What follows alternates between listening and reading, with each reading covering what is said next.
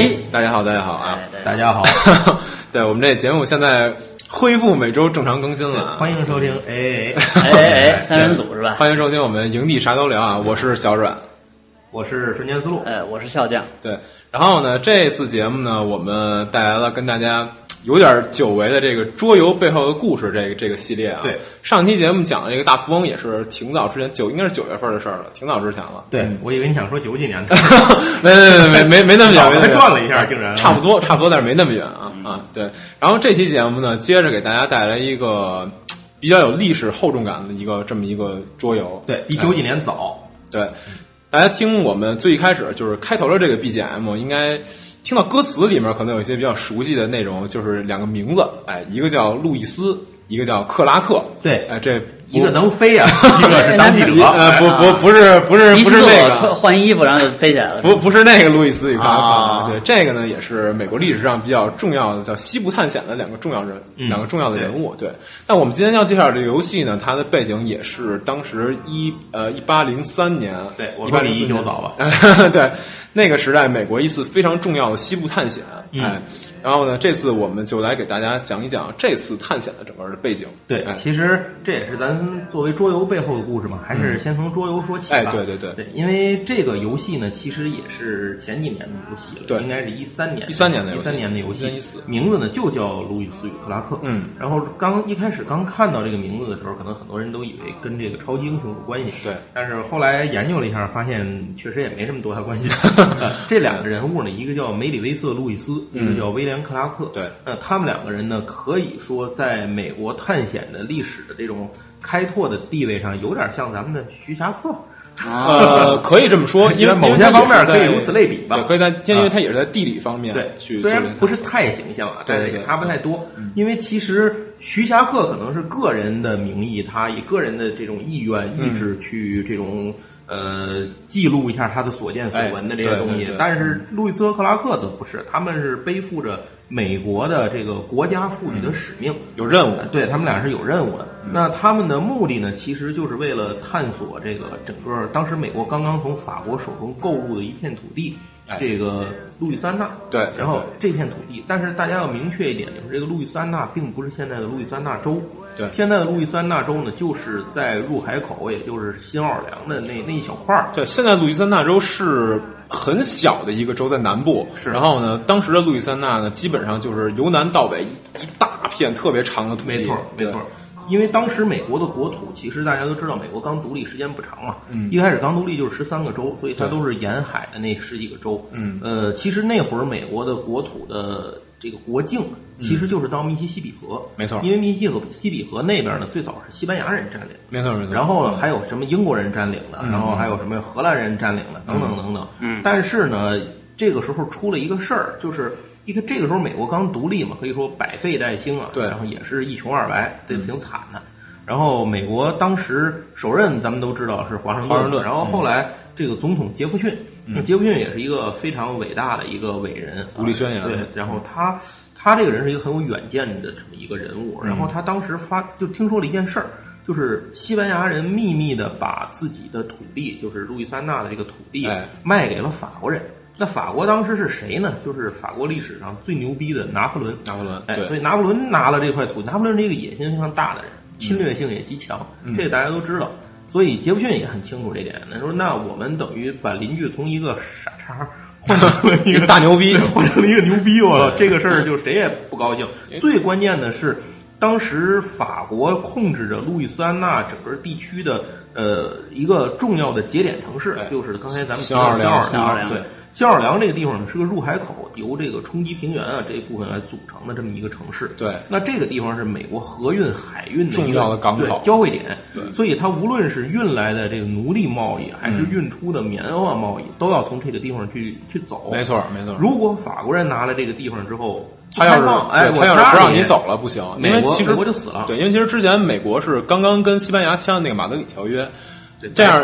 对，就是西班牙是同意了美国，哎，这个新奥尔良这儿你可以自由贸易，但是呢，后来真是没办法，因为法国在欧洲那边势力太大了，嗯然后这个这个谁呢？西班牙为了取得法国在欧洲的支持，所以就把路易斯安那，你说卖了吗？还是或或者说就是转转让给别人了？就差不多这种感觉。是对，那这个等于这样拿到这个州之拿到了整个这个就是听到这个事儿吧，嗯然后就是就想办法得把这个解决这问题啊。对所以后来就产生了美国历史上啊建国以后第一次一个领土的这个大扩张，哎嗯那就是从法国拿破仑手中买到了整个路易斯安那地区。对，当然买到这个地区之后，产生了一个问题，就是谁也不知道这地儿有什么。嗯，呃，咱们这个过程一会儿说完游戏再给大伙儿细说啊，嗯先流程先带一下。嗯，那这就要派人进去看看到底有什么呀？这也不能说我自己买了块，就跟您买了一房子，这不知道这屋里几间屋，也不知道上下楼，你什么都不知道不行。嗯，要让人看，那这个任务当然是非常危险的。呃，所以当时呢，得选出一些就是得有人去干。嗯然后这样的话，当时两个年轻人吧带队去进入了这个地区，那就是一个是路易斯，一个是克拉克、嗯啊，他们两个人，然后带领整个探险队进入这个地区，然后把这个整个地区探索之后，带回了所有的信息，绘制的地图，制定的画绘制的这个生物志，嗯。就是这个地方的矿产啊、生物啊、什么这种资源啊都标注，然后还建立了美国在呃海岸在就是太平洋海岸边的这个入海口的这个标志啊，嗯。然后等于这一趟是一个非常非常意义重大的一次探险，对美国人来说呢，也是在历史上可能应该属于美国。这个学生课本上就是必学的这种科目，对很早就要知道了。那么这个故事呢，整个呃，就相当于它也具很具有传奇色彩和戏剧色彩，所以在美国历史上流传也大家也都非常愿意去讲述它。所以这个游戏呢，就是以这段故事为背景。对，这儿我们是大致给大家讲一个背景，对细节的历史故事一会儿再细说。对，那么这个游戏里头呢，因为美国当时的领土是在密西西比河，嗯那么这一次呢，可能就要把它向前推很大，至少要推到这个呃，相当于美国领土翻一倍了。对没错没错整个翻了一倍。那么要进去去看看有什么，所以这个游戏的故事呢，本身就是一个竞速类的游戏。没错，呃大家要顺着翻山越岭，有这个什么有河流有山脉，嗯对吧？然后每个人有自己的就控制一支探险队。其实大家玩起来就会知道，这个探险队里头您用的这个牌呢，这个人物牌啊都是里面对这个故事里面出现过真人真事儿。对对对。嗯，就是然后这个其实这些牌合在一起才是历史上真正这支探险队。对对对，但是为了游戏性，你不把给拆开了对把它拆开了你不能一个人用的针对，然后再来撒假的，这不行。所以把它拆开了，拆成了四个可以供四个玩家来使用的这样一个四支队伍。没错，对，大家要知道这一点，就是你玩的时候，在游戏当中，你看这些队伍合在一起，他们才历史上的真事儿。哎比如说啊，有的队伍的队长可能就是路易路易斯哎，另一队蓝队的就是队长克拉克，哎，嗯对，就是这样，不太一样。那这个游戏呢，采用了一个，首先它是一个竞速类游戏，嗯比的就是谁先到达太平洋海岸。嗯呃就是谁先从这个到达那个太平洋海岸，就是当时他们那个地标性的建筑应该叫克拉特索湖堡。对哎，到这个地方，没错，这个是美相当于美国领土，就是美国人在太平洋海岸边宣誓主权的一个标志。对对对啊，谁先到那个地方？其实他们去之前那地儿还没盖呢。哎没错他们去盖，去了之后才盖的 他们去盖的。然后出发的地点呢，就是圣路易斯。对圣路易斯从从圣路易斯，这个圣路易斯其实也是当时美国在往西部。最靠西的差不多大城市有这种经纬坐标的最后一个点了，没错没错那再往里可能就没有了。都 那时候想想，大伙儿您看地图就知道这地儿最西了，对，最已最西了经是当时的最西的地方了。对对对现在这地图在哪儿？对对对，然后这样的话，呃，这个故事，这个游戏就是这样开始。每人起始的时候呢，有一套手牌，有一套手牌哎，这套手牌的其实看着人物名字不一样，但是嗯其实功能是一样功能，每一张牌的功能是一样的它。就是每一个队里面会有什么队长啊、猎人，然后毛皮商人，然后这个伐木伐木工各种职业还有这个口译员，专门和口译员打交道他这个人的人名是不一样的，但是都是路易斯啊，不是路易斯与克拉克这个故事当中出现过的人物。是的比如说像这个蓝队的队长就是路易斯，对然后蓝队的猎人。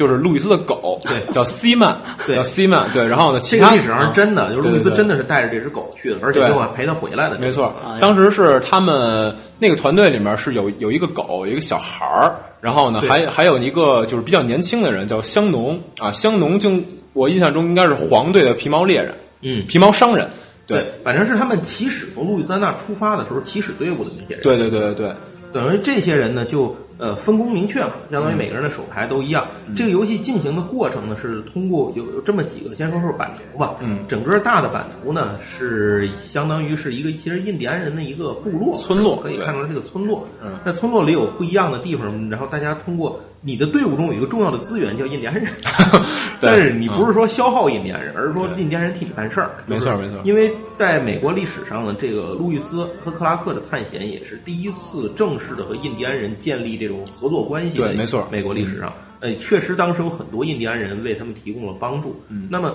这一次在游戏当中呢，可能这个村落里头，你通过摆放，这其实就是一个工人摆放。嗯，你摆放自己的印第安人的时候，你就可以触发那个地方的效果。对对比如说打吃的，对吧？对拿木头，嗯然后。或者甚至那地方还啊，当然还可以，你可以这个还能做很多其他的事情，比如说你可以这个换马是吧？我印象里头造筏子，船哎，能能造船对，然后还有等等吧，其他各种各样的功能点。嗯那工人摆放嘛，就是我放置工人，然后产生效果，就是这样一个一个游戏过程。嗯同时呢，它的驱动机制呢，很像是 DBG。什么叫 DBG？那用的呃，DBG 其实就是解释一下名词啊叫 Deck Building Game，就是牌库构筑类游戏。啊，它其实就是说，你因为你大家可能玩过暗杀神啊、领土啊之类的，对对这类都是 DBG 游 DC 戏。超级英雄，对 DC 超级英雄，营地，对对对对，还有什么三仓广买水，对，还有什么雷石啊之类，这些都是 DBG 的游戏。其实就是说，一开始你自己会有一些牌，然后呢，你自己通过一些资源的交换啊，然后去购入更多的牌，把你自己的这个牌库进行进一步的丰富。对那么到之后呢，你其实就是一个优化的过哎程，。没错。然后呢，但是这个游戏跟其他的这种 DBG 不一样的地方是，你的手、你的牌全都是抓在手里的。对，你想用哪张牌一般的 DBG 是你抓一定数量的牌，每回哎合用完扔了，再下回合再抓下一些一样。对这个不太一样。那这个游戏的过程当中呢，你也是同样会，大家刚才说了，起始四支队伍的这个牌是功能是啊功能一样对对对，那么游戏当中呢，你会见到不停的有一一方，它就是这个卡牌区，不停的会展示，我记得是五张牌吧？嗯对对对摆开五张牌对，然后这五张牌呢有有雇佣的价格，嗯那么雇佣他们的时候呢，可能你这个会付出不一样的代价，没错。每张牌的效果也不一样。有意思的是呢，这些牌里出现的人物同样都是在历史上真实存在的。没错没错。这里头可就不只是美国人了，嗯 然后还有各种各样的人，尤其是有各个部落的印第安人。对他那个印第安人其实就出现的比较多，比较有名儿的应该一个是那个萨卡加维亚，萨卡加维亚嗯对，这是最最有名的一个。说在这一会儿咱得咱一会儿细说。对还有一个是在密苏里河上游一个非常恶名昭彰的一个酋长叫弯爱，一只眼，嗯。一只眼也是当时历史上一个特别臭臭名昭著的这么一个个密苏里河上游的酋长。弯样，弯样，我 fuck you 啊！然后包括啊 对，然后包括还有一个是他们在冒险早期，呃，遇到一个很著名的神枪手，其实也是一个非常重要的这么一个探险员，探险的这样算是斥候，对加入他们探险对，队叫德鲁拉德，嗯也是在这游戏当中很著名的一个人物。但是这些你们在游戏当呃在那个卡牌里面都会见到，都会见到，对对。而且这个在过程当中，每个人随着技能不一样啊，因为你起始的时候，可能你这一张牌打出去，我只能获得一个食物，假设，嗯那么后面你可能会得会获得一张牌打出去得两个、三个失误的，嗯。或者说有的这张牌你只能干这个事儿，后面这人牛逼，他能干仨事儿，或者你可以选，给你更多的灵活性。没错。总之呢，DBG 游戏呢，它的过程其实就是在优化牌库的一个过程，没错。对，你要不停的拿到新的牌，但是这个游戏有意思的地方是，呃，你打一张牌动一件事儿，打一张牌动一件事儿，你的、嗯你的斥候在那个游戏版图上有一溜儿啊，跋山涉水嘛，咱们嗯咱不说，嗯其实那是一溜儿行进格，没错那么有的格呢，行动可能是水里需要船，嗯有的是山上需需要马马，有的您就自己走，反正那这样的话，你就有一个斥候小人儿在这上不停的往前走，嗯嗯，他能够走到哪儿呢？就代表着你的探索范围到了哪儿。但是这不是你这回合能到的地儿，对所以在游戏当你所有手里的牌都打完了，或者你打不动的时候，那你只有宣布一件事情：扎营扎营。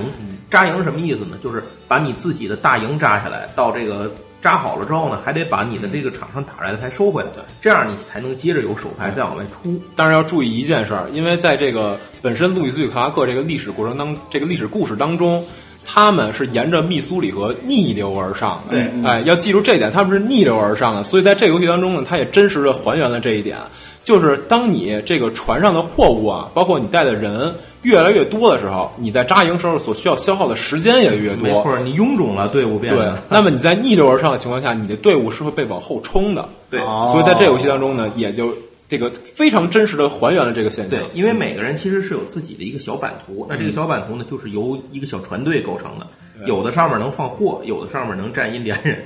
呃，这个 一开始它这头有两艘船呢，是我记得是没有代价的，就是白给，对但是你承载量比较小。呃有一个是好像能放三个货，但是要耗一个时间。对对，然后呢，就刚才就是小阮说的这个，有的船上能放货多和放人多，哎但是呢就慢，所以当你扎营的时候，它上面会有扣除，你要往后退多少个。没错。然后，比如你没打出来的手牌也要往后扣，没错所以最后扣完了之后，有可能就是其实很可能是根本到不了你斥候所在的那一格。对也就是说你的斥候还要回来找你，对他要你要往回退回到你 就有有可能 说。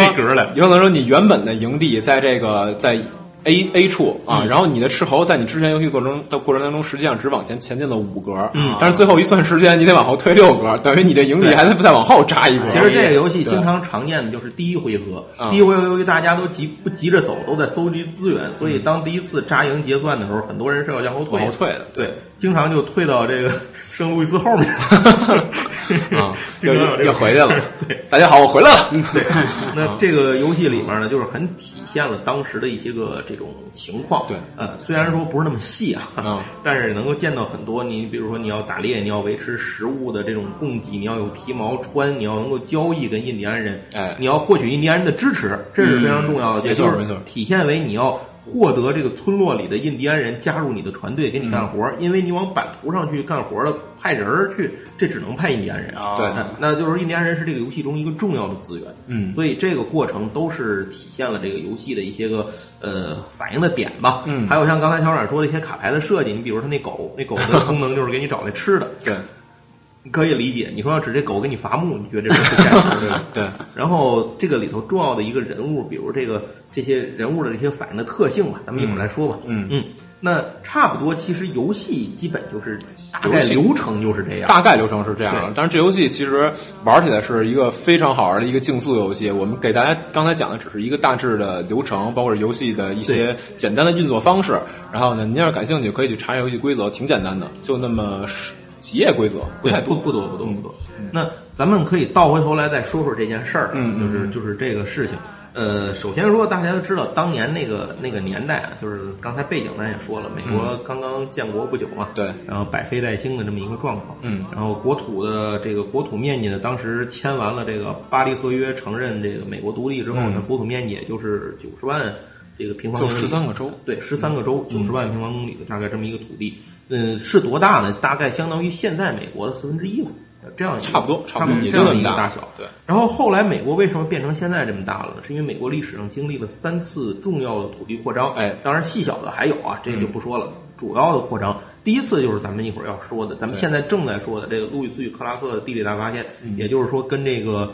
呃，美跟法国人买下来路易斯安那州，然后第二次呢是打过来的，就是打墨西哥人，墨西哥 从墨西哥抢什么什么亚亚利桑那什么啊什么就就是南南部那南部的南部那几个州对对对，拿底下那些那些州，嗯，加利福尼亚、新墨西哥，反正你听新墨西哥，新墨西哥 厉害了。对，然后后来还有一个事情就是美国这个国务卿就是威廉希沃德，嗯。从这个苏联人手里头买了阿拉斯加。对，这事儿也也挺奥妙的。然后他当时北边单边出来一块儿，他当时的价格是十二点三美元一平方英里的价格就买下来了，但是当时是没人要的那个那个地方，这等于比北京买房便宜多了。对美国来讲，那是块飞地，对对吧？它被加拿大隔着的，对但是买下来，苏联人觉得也没啥用，我，我管这块地，我也不乐意要，然后正好换成钱也挺好的，对跟拿破仑当时想的差不多。啊但是这么想的人，事实证明他们都亏了。对不信您看北京房价，对吧？对，你让你不买房，你现在买加拿大变成肉馅儿了就是我天。那阿拉斯加有重最重要是有大量的矿产资源，比如石油，对呃，比如对一些重金属这种特殊稀有的这种金属元素的等等这些东西吧，矿产。那这个三次就构成了美国历史上整个的这个国土的三次飞跃，面积的飞跃。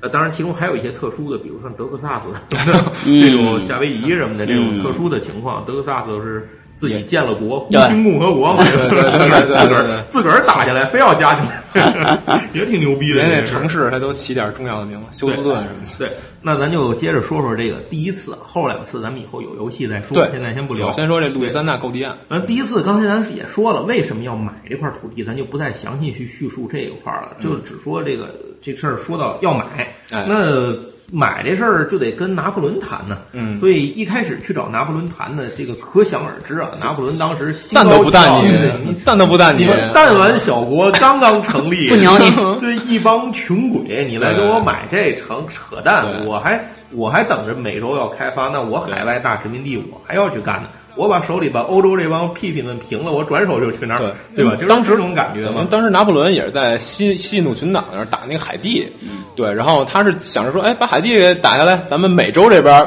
再来一片殖民地，哎，对吧？这多爽啊！对，所以一开始美国提出来用两百万美元，当时两百美元非常多了，嗯，要买这座城市的时候就被法国拒绝了，嗯，所以美国当时因为美国人就明显的感受到了威胁嘛，这就是生存的威胁，嗯，这怎么办？群情激愤啊，是吧？那不行就打是吧？但是想一想，这事儿也只能只能打打嘴炮，也好像好像打不过，真心打不过人家，嗯然后嗯人这个这个时候就出了一事儿，就是嗯。整个拿破仑得罪人太多了，对然后全欧洲呢都跟拿破仑对。对抽，就是反法同盟，对。他本来是想跟英国谈和，对哎，后来这和是没谈成，就打起来了，对，哎，然后结果这个包括这个拿破仑他妹夫，就刚才小阮说这，他妹夫等于带了一堆船去打海地，结啊果海地没咋地呢，自己先完蛋了。就是海海地人家黑人也是群情激愤，来一波反抗，给给这拿破仑弄得也是够呛，所以拿关键想想拿破仑他妹夫也够够够够没用的，反正是这人也够二的。这就是说你别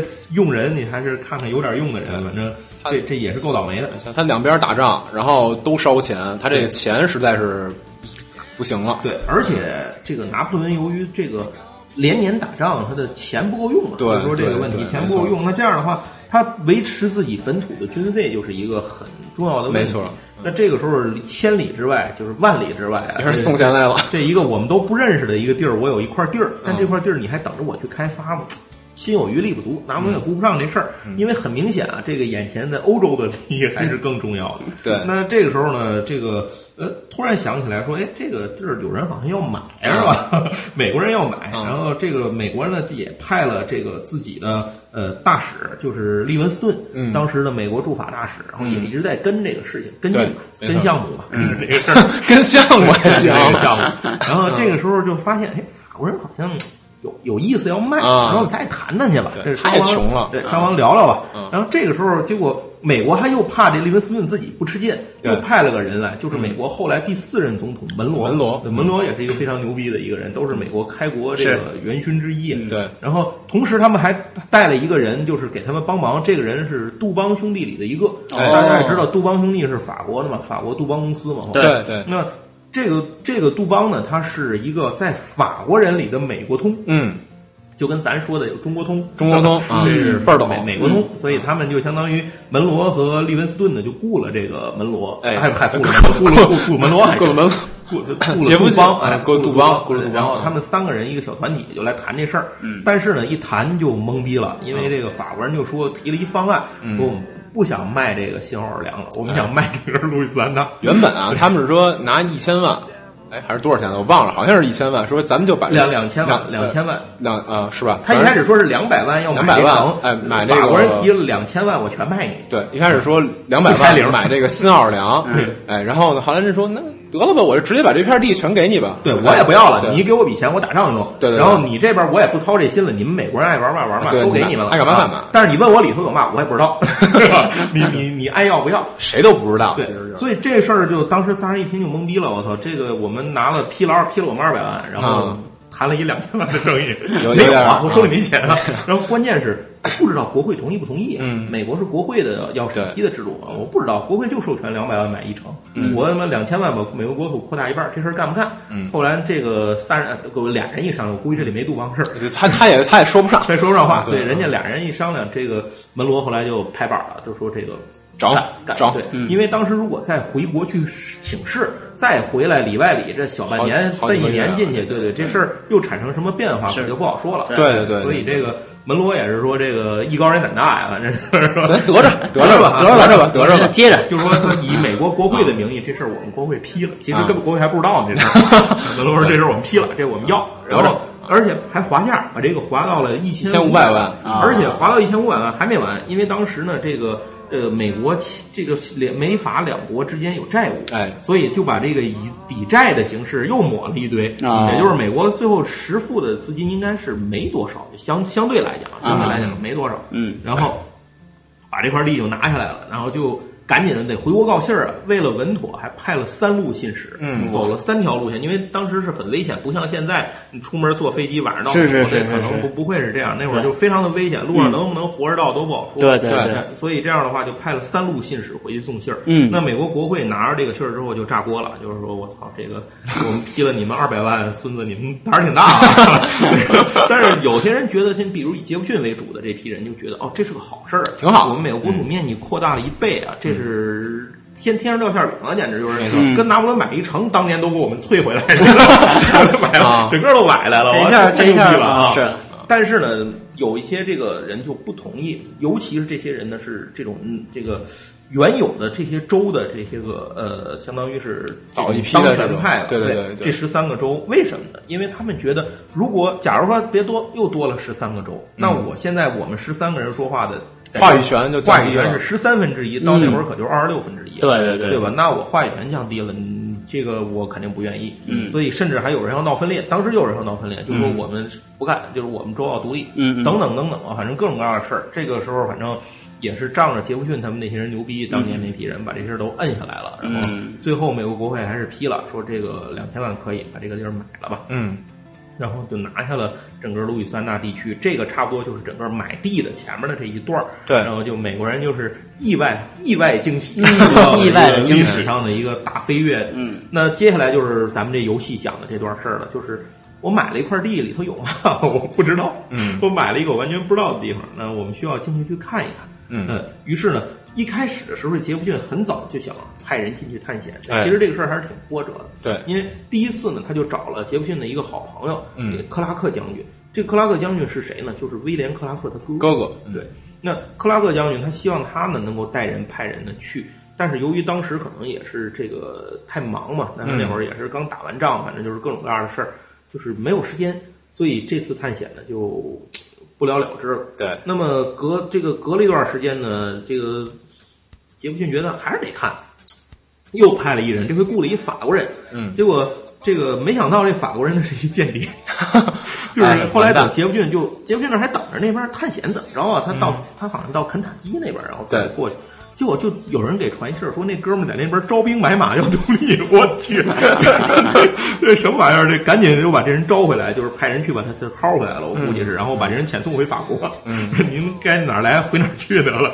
然后这个这个事儿就等于一直都不顺利。那么在这个过程当中呢，就是有一个人一直知道他在做这件事情，嗯，就是这个杰弗逊的一个邻居，嗯叫这克拉克。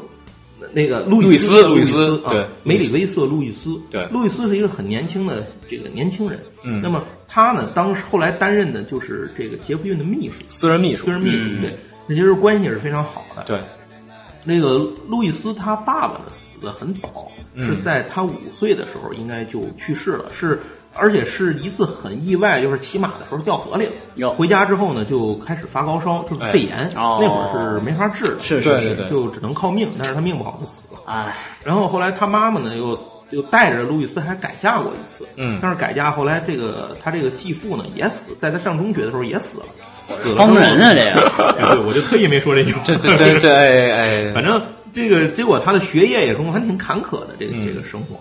那他妈妈这里幸亏就是说，他妈妈本人呢是一个非常有学识的一个女人，嗯嗯。而且他妈妈非常善于对这个研究这个植物学、啊，哇生物学、植物就动物学、植物学这方面，所以从小呢，他就这个算是跟他妈妈在旁边看着吧，也学会了很多关于这种草药啊、动物啊方面的一些知识。嗯。这个也为他未来能够做这种，像咱现在叫野外求生啊，贝爷 贝爷。贝尔。对对，啊留下了很多贝尔脆。打下了一个非常好的鸡肉味对，嘎嘣脆，嘎嘣脆，贝儿爽，对，而且这个路易斯这个人本身他的性格也适合于去做一次探险的这个领导者。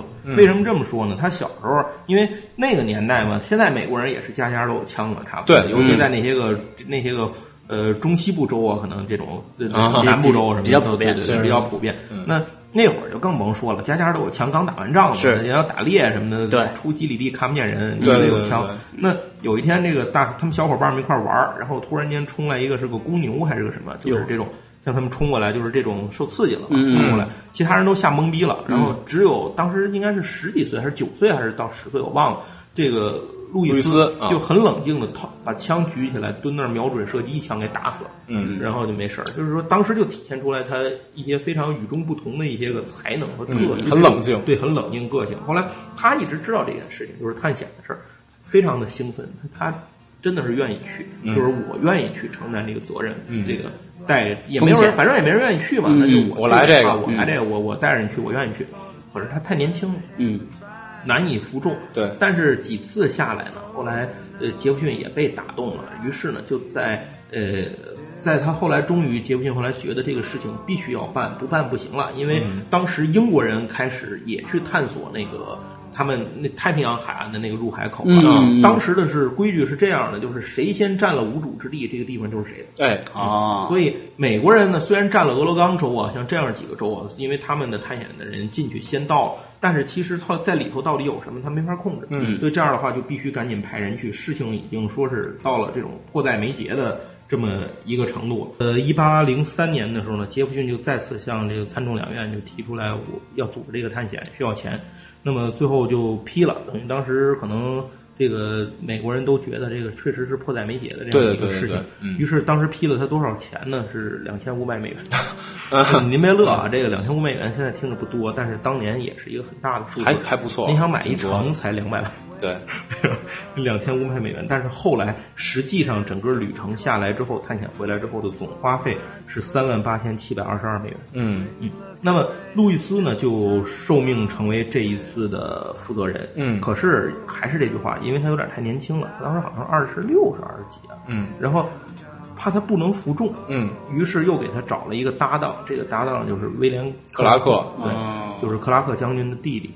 呃，他这两个人呢一起带队进从圣路易斯出发，开始去进行探险，嗯然后去看看这个美国的新土地里到底有什么。嗯，那么当时他们呢集结了一支队伍，然后去出发。可是有意思的是呢，呃，到那个地方，他们首先要做的事情就是从圣路易斯到圣路易斯呢，先要做的一件事是宣示美国主权。对因为你要是我得从美国的领土上出发，我们把那地儿买了嘛。对，可是西班牙人在那儿的驻军当时不知道这事儿，因为这个法国跟西班牙签订秘密的协议，当时就是个秘密协议。那你海外驻军一般也不是什么牛逼人，对牛逼能给你派这儿来，你你不知道。那于是就又又等了等，反正这个事情又又很，就是中间又有一些波折吧。嗯，对，最后终于弄清楚了啊，是那么回事儿。于是呢，这个流程是这样的：嗯首先第一天呢，先降西班牙国旗，升法国国旗，代表法国我从西班牙手中把这块地弄过去了。啊第二天降法国国旗，再升美国国旗再证明美国从法国手里把这地儿弄过来。于是呢，啊也就是说，路易斯·克拉克带队在这儿看了两次升旗之后，然后才开始正式的出发，就是他们的队伍呢开始逆流而上了。刚才小阮说的那个，开始去探索里面到底有什么。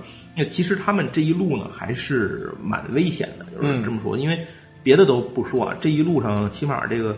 有什么动物，什么这就是有什么怪兽，你都不知道，而且还有印第安人的威胁。对对，那会儿主要是这对个，那会儿冲突不断嘛，对也不知道印第安人都是什么人。没错，那么他们第一次进入到这个，呃从来没有，也就是说，他们从曼丹村，就是哥伦比亚，这个其实就是说，当时美国人知道的，在西部的只有三个有坐标点的地方，一个是圣路易斯，一个是曼丹村，一个是哥伦比亚和入海口，就这仨地儿。对然后其他地儿一概不知。那么他们这个队伍出发之后，很快就开始接触到印第安人，但是呢，呃，这个时候体现出来，可能体现出来路易斯和克拉克的一种这种机敏吧，或者嗯办事情的一些方法。他们用小礼物的方式呢，获得了印第安人的这个支持。对嗯于是这些印第安人给在支持下，他们才得以继续深入向里走。嗯那这个过程当中，其实呃，可能还有像英国人啊，这种什么西班牙人啊，还在背后挑唆当地的一些印第安人，然后来就说美国人是来得楞你们的，哎然后你们要小心，他们要来弄你们。其实呢，几百年后，在几十年后呢，可能确实是这样的。但 现在这一次真不是。对呃那么这个当时有一个著名的一个部族，就是印第安的一个部族，嗯受挑唆来追杀他们。嗯这个部族就是科曼奇族。现在可能大家一提，大家都知道科曼奇直升机嘛，嗯就是美国的那个军用直升机，一般都是以这种印第安人来命名的，阿帕奇、科曼奇。对对对，科曼奇族，然后。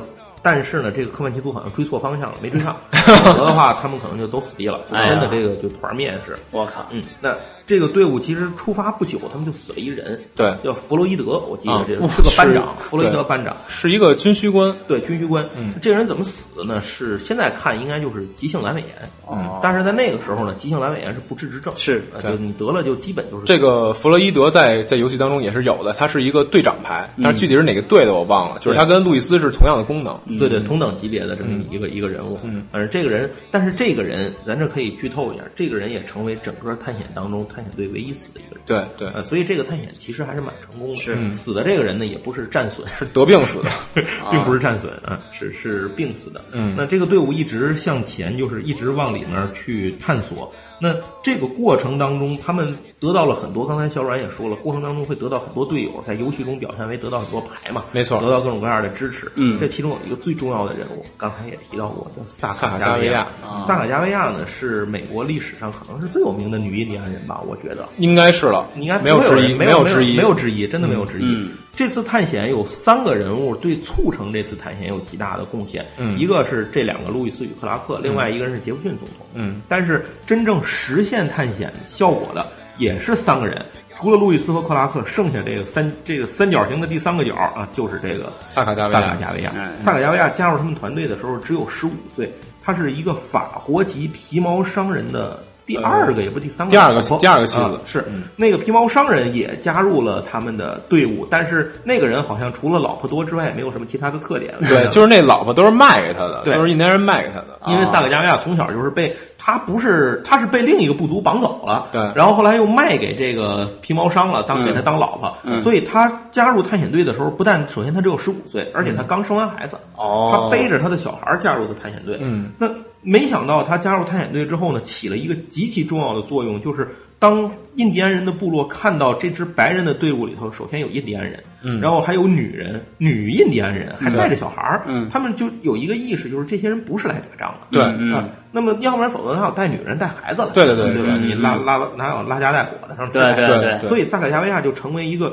呃，白人和印第安人之间的这么一个桥梁和纽带的作用。对对他去跟人家谈，就是说我这个探险队为什么要来？他们是干嘛的？这些白人没有恶意，对他们是来探险的，或要怎么样？只是从这儿借道过，什么大王让个路什么的。而且而且萨卡加维亚精通各种这个印第安方言，对等于在在他们这个探险的过程当中呢，所有这种交流的工作其实就交给萨卡加维亚对。，而且他萨卡加维亚还有一个，就是他是一个非常好的斥候，嗯，他能够去就是去探路。对于这种地理啊，是在游戏里野外生存，不是在游戏里啊，在这里，咱们一会儿说他在游戏，他游戏里可牛逼了，也也是也也特厉害，对，也特厉害厉害，对。然后萨克加维亚在这里头，你们记不记得？就是大家记不记得看过一个电影叫《博物馆奇妙夜》？对，《哎对博物馆奇妙夜》里头呢，它第一集里头，咱记得这个罗斯福总统这个嗯看上了一个印第安小闺女，是吧？嗯嗯这小闺女是谁呢？就是萨卡加维亚。啊大家要是回去倒那个电影，看那个镜头，就萨卡加维亚第一开始出现的时候，隔着他不是隔那个玻璃墙，对跟他们说话嘛，嗯背后有俩人蹲那儿指指点点，往远方，那俩人就是路易斯·克拉克。哦，对对对对，大家可以去那电影里面翻翻这片段啊，还是挺挺有意思的。对，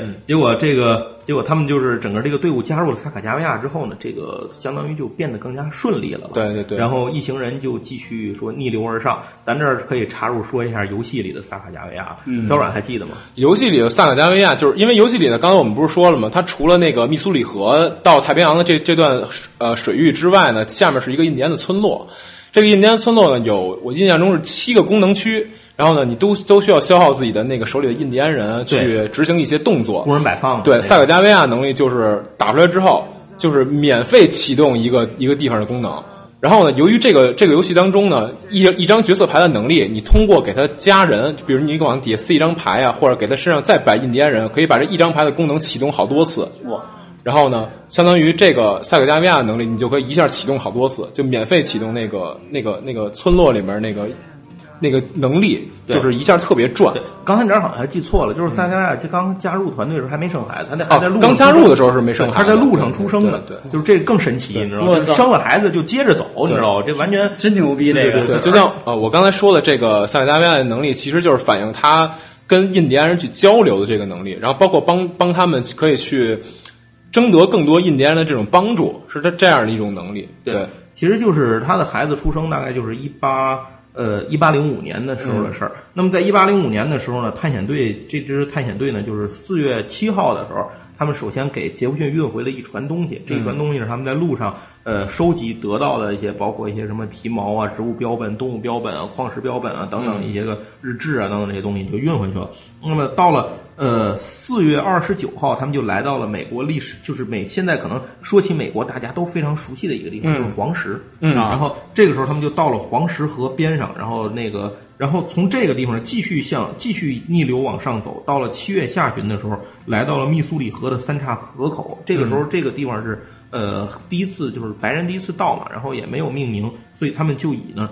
这他们就是探险队自己给这三条河命了命了名，这就是杰弗逊河、这个格兰廷河和麦迪逊河。嗯，然后这个大家如果有看呃小李子演的 荒野猎人啊，荒野猎人是吧？《荒野猎人》应该是发生在一八二七年左右对对这么一个事儿。大伙儿还记得他们那个营地就在黄石河边儿。对没错然后当时那个小李子掉的那个河里头，就冲走的那个河，嗯，那个好像就是是麦迪逊河吧？我我印象可能是我我印象中是麦迪逊河。那那好像就是麦迪逊河。对，然后其实大家就想啊，那他们探险队这会儿走到的地方，在这是零五年的事情，嗯在大概二十年后就已经是美国人的前，那相当于小李子他们就是比较前沿的驻扎点吧。呃，算是了，就再往再往里走，好像也没有白人固定开牛逼的聚集点了。对对对对对但是已经推进了这么多，对就是已经推进了这么大一块了。那接着这个探险队呢，就一直往前走，到了八月十七日，发生了一件非常戏剧性的事儿，嗯就是他们来到了一个印第安部族，就是肖肖肖尼族。肖肖尼族肖肖尼族呢，然后萨克加维亚见到了他失散的哥哥。哎嗯对他哥哥这个就是就是肖肖尼族的，就是萨克加维亚小时候，他十二岁的时候被绑走的，哦被另一个部族绑走的，然后这个十四岁就卖给那个那个法国皮毛商人了，哦所以就一直在没能回到自己的家。然后这次跟着探险队一起的，就反而见到了自己的亲人。因为一开始的时候，他那个哥哥实际上是想要攻击他们这个探险队的，因为一开始没看到萨卡加维亚，哎呦我操，不对，是想是想攻击他们探险队啊，这白人干死他！然后呢，后来这个萨卡加维亚就出面了嘛，然后他看到哎，有一个印第安的漂亮姑娘，哎，然后呢，觉得哎这帮人可能不是那么坏心眼儿啊，然后再跟他交流的情况下，哎，发现居然是妹妹，居然是亲生的妹妹，于是呢，他们就相当于跟萨克加维亚的哥哥就。融融入在一起了，然后萨克加维亚的这个哥哥呢，愿意去帮他们继续接下来的探险。对对嗯所以他们相当于在这个过程当中，真的是非常得益于萨克加维亚的帮助啊！如果没有这些人，他们很难说在什么地方会折损多少人。没错没错这个真的是很难，有可能就挂了。对对。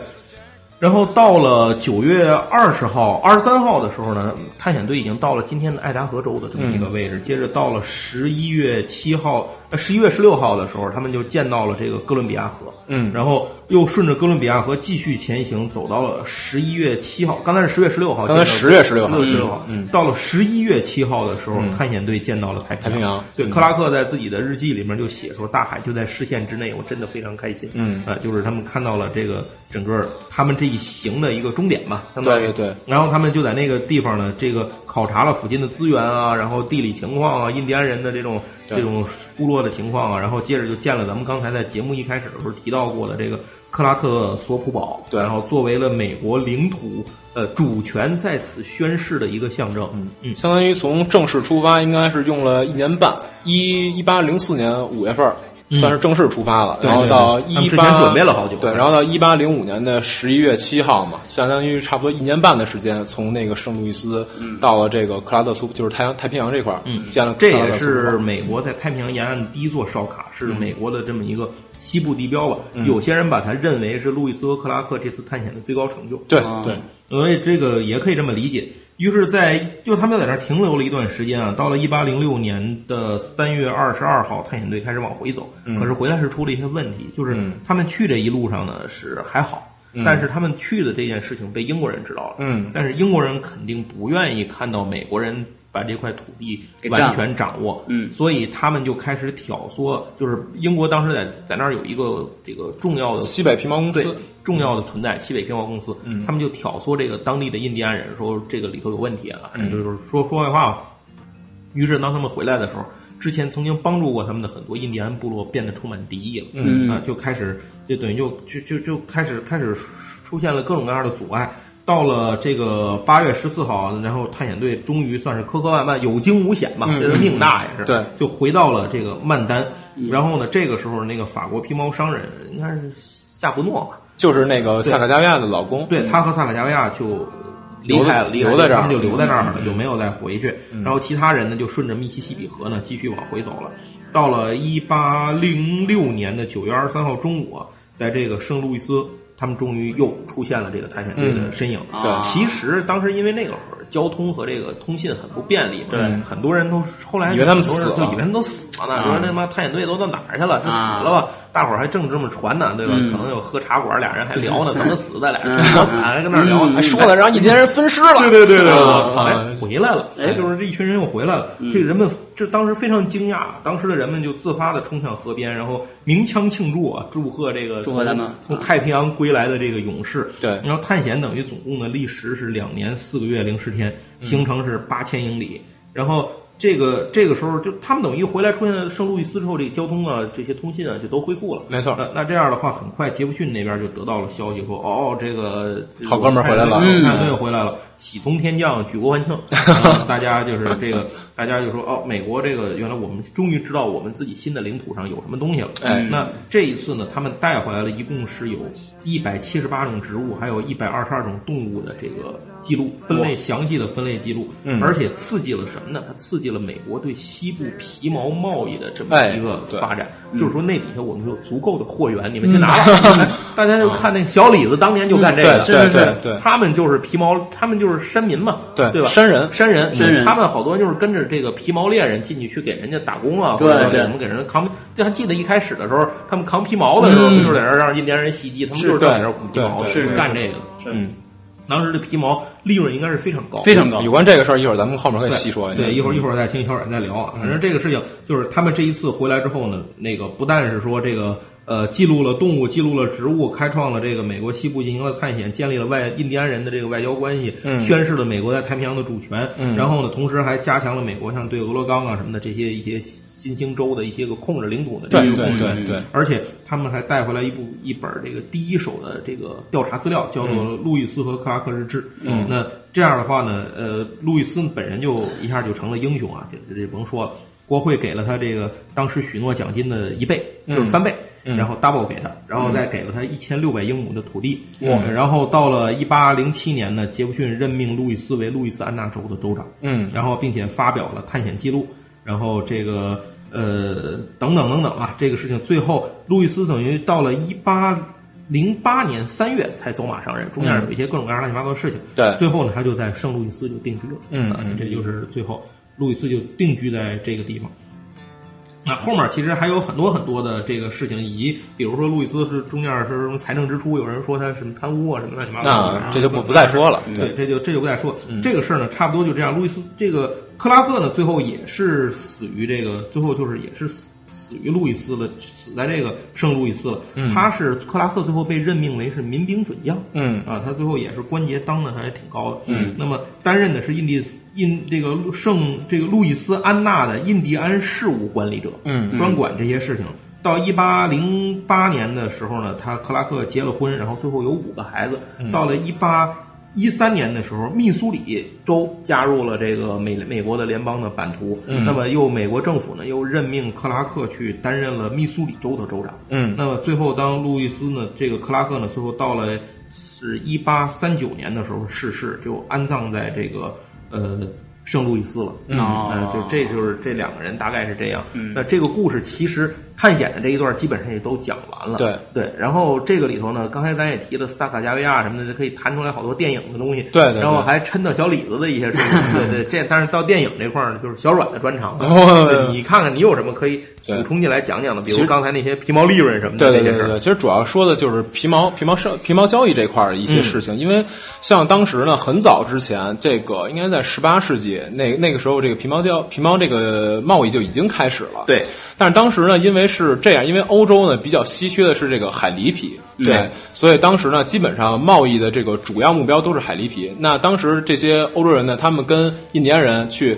倒卖这个海狸皮的方式是说，我拿欧洲的这种家具，哎，去跟印第安人换海狸皮，啊，然后把海狸皮呢卖给欧洲人，嗯哎，卖给欧洲人之后，我收获金币，嗯然后呢，我再找欧洲人，再找欧洲人带来的这个家具呢，我再买这些家具，然后再去跟印第安人换，嗯这是最早期的一种毛皮交易的方式。嗯当然我们刚才也说到，那个为什么这个路易斯路易斯与克拉克他们早期去探险的时候，为什么有圣路易斯圣路易斯到曼丹村这这这块的地图呢？也是因为毛皮贸易走出来的。哎，因为那时候已经有这个毛毛皮贸易了，对对对，所以这个地方的地区这个地图都是有的，哎。但是到后来呢，差不多就已经进到十九世纪了。进到十九世纪之后呢，海狸皮呢，因为海狸被大量的猎杀，基本上这个没了。海海狸皮呢就不太多了，哎绝了快所以当时呢，他们就想着，哎，这个路易斯路易斯安那州这个新来的，嗯。哎，去这儿看看，嗯。看看有没有什么好货，哎。嗯但是他们进到这里面之后呢，就找到其实是有比较贵重的海獭皮，对。哎，于是他们就开始去贸易这个海獭皮，呃，然后呢，他们为什么都想要去趟到西边西边这片地方，这个把这个贸易贸易通道给打通开呢？嗯就是因为他们走到这片之后，一方面他们有更多的货源，另外一方面他们的贸易可以走到中国，哎哦，跟中国贸易是很赚钱的。在那个时期呢，你一张海獭皮卖到中国可以卖到一百美元一张。哇，当时呢，美国人的平均日收入大概只有一到两美元。你像一张海獭皮，我可以卖一百美元，然后当时人的一个日均收入三到两美元，三个月的收入，这个收入就非常非常而。且他的船去的时候运的是这些个皮毛，嗯回来的时候还会带回中国的瓷器，没错，没错，对。然后呢，像后来双方都是暴力，对对对，然后呢，像我们刚才提到小小李的这个《荒野猎人》里面这部分的剧情，其实差不多就是十九世纪二十年代那个时期的一些二七年那会儿，对那个时期的事情。然后呢，小李子他们就是刚才提到，作为山人，哎，就是作为山人去来到这个西部去进行探险，因为什么呢？你想说自有妙计，哎，这个这没有没有。然后因为什么呢？因为当时这个东部的定居者呀，他们不不了解西部的整体情况，然后呢，他们需要这个有人真正进到西部里面去，把他们把西部这个里面的情况完全趟清楚。嗯同时呢，跟这个印第安人达成一种合作的友好关系，呃，以便他们这个东部的定居者去往西部拓展。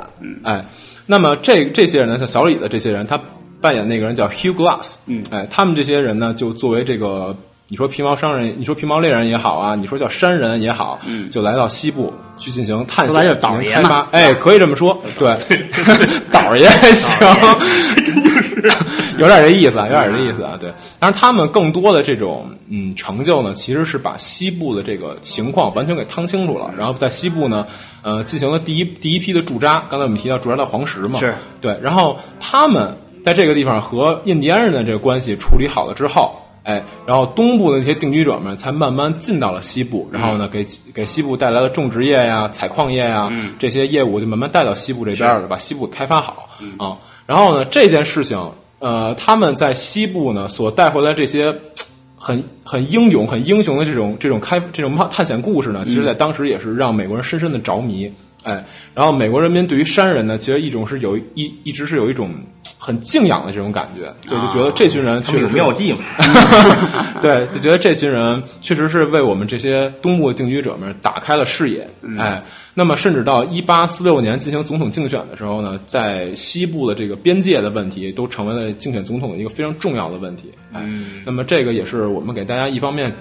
在刚才路易斯克与克拉克这个问题上面做些做一个知识的扩展，另外一方面呢，也是给大家顺便说一下《荒野猎人》的这个背景故事，大家也知道这个故事怎么回事就行了。嗯，对好，那咱们这个背景的故事呢，差不多就说到这儿了。对，然后呢，游戏其实前面呢规则给大刚才家突然说到想起一事儿啊啊这个游戏里头大家不是说能够雇佣新人、雇佣卡牌嘛？雇哎佣卡牌，嗯其实，在游戏里你就会发现，它的费用就是用皮毛。啊，对对对，费用就是皮毛，因为那个时期确实是皮毛贸易一个非常怎么说呢，非常鼎盛的皮毛是硬通货，硬硬通货，真是硬通货，硬通货真是硬通货嗯。对，包括我们刚才说像英国一张皮毛换你个。个 iPad 什么的，都行 没问题，没问题，这肯定是没问题的。对，然后呢，差不多我们今天的节目呢，到这儿就差不多算结束了，因为整个历史故事也给大家普及了一下，然后包括相关的这个影视作品。对，游戏听完了呢，您也没地方玩儿。哎，其实有，其实有有这游戏好很很好买，很好很好找。对对，您上您上桌游吧上稍微正经一点的桌游吧，其实都能找到游戏。对对，另外，现在还出了一个骰子版，哎，骰子版，对，啊叫什么发现之旅吧，我记得那是。啊，但是那个好像故事是不太一样，我也不知道。对，反正我我也没玩，因为那个但是那个也出中文版了。对对对，就是大家呢，还是想体验原汁原味的这个路路易斯与克拉克这个冒险故事呢，还是去玩那个卡牌游戏。嗯对因为那个卡牌游戏确实是非常不错，非非常真的是非非常非常而且美工非常好。美工真的啊真的好，美工是真的好。对，尤其是第一版有一个长盒的那个，我特别喜啊欢那个太难见着了。对对对现在还都基本都是正方盒。对，现在基本都是正方盒。对，然后呢，这游戏封面啊，包括里面的配件，我们会在文章里面给大家配一个图，对大家可以看看，觉得要确实好的可以去体验一下啊，好玩的自己买一个。双十一嘛可能但是可能对双十一没啥关系。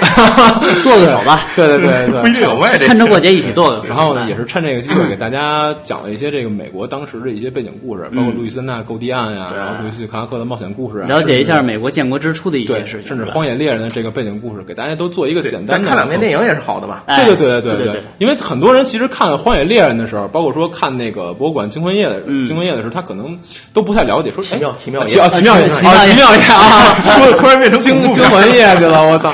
然后呢，就是看这片儿的时候，可能确实都没明白，说这帮人干嘛呢？他们为什么要做这些事儿？他们为什么不打车呢？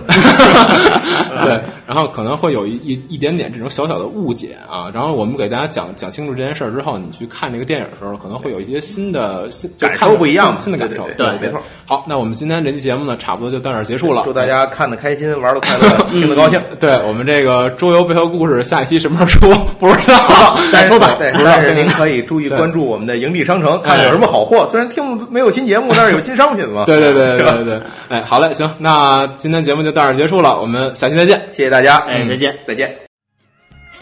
When she waved from the bank, don't you know I know it's a goodbye fishing line. See you while I go.